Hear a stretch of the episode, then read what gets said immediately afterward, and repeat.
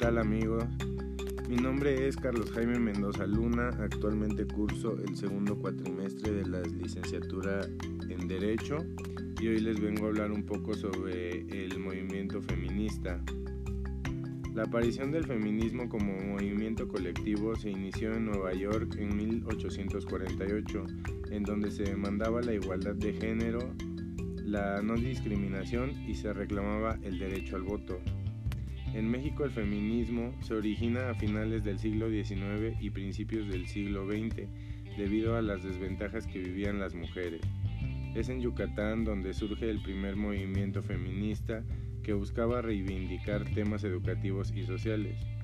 Algunas de las características principales.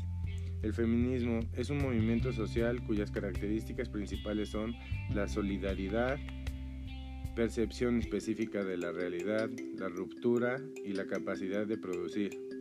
La percepción de la realidad cuestiona las ideas normativas y reglas sociales que suponen desventajas para las mujeres.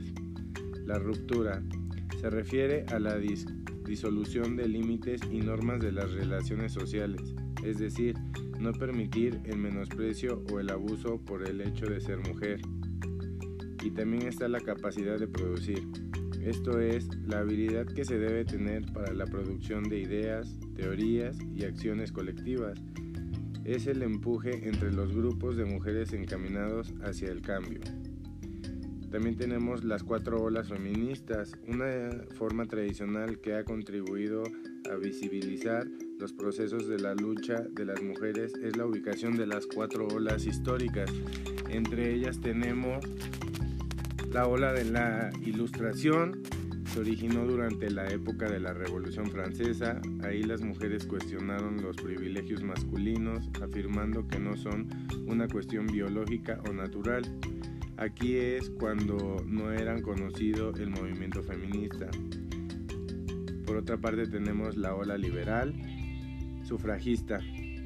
Aquí el feminismo apareció por primera vez como un movimiento internacional con identidad teórica en esta ola se consigue el derecho al sufragio en 1918 y en Inglaterra se regula el voto a mujeres mayores de 30 años.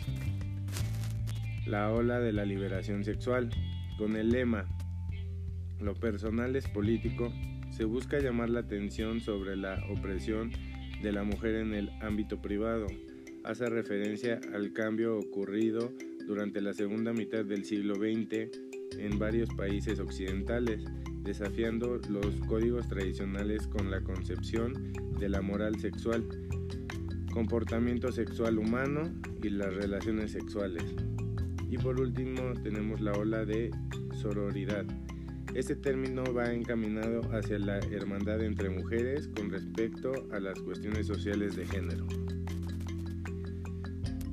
Entre las feministas que han trabajado toda su vida por defender los derechos de las mujeres y han logrado diferencia entre ellas.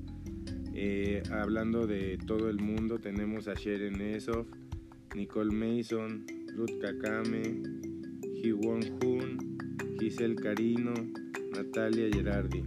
Y en México tenemos a algunas mujeres destacadas en este ámbito, como lo son Marta Lamas, Eli Bartra, Marcela Lagarde, Francesca Gallardo y Sayak Valencia.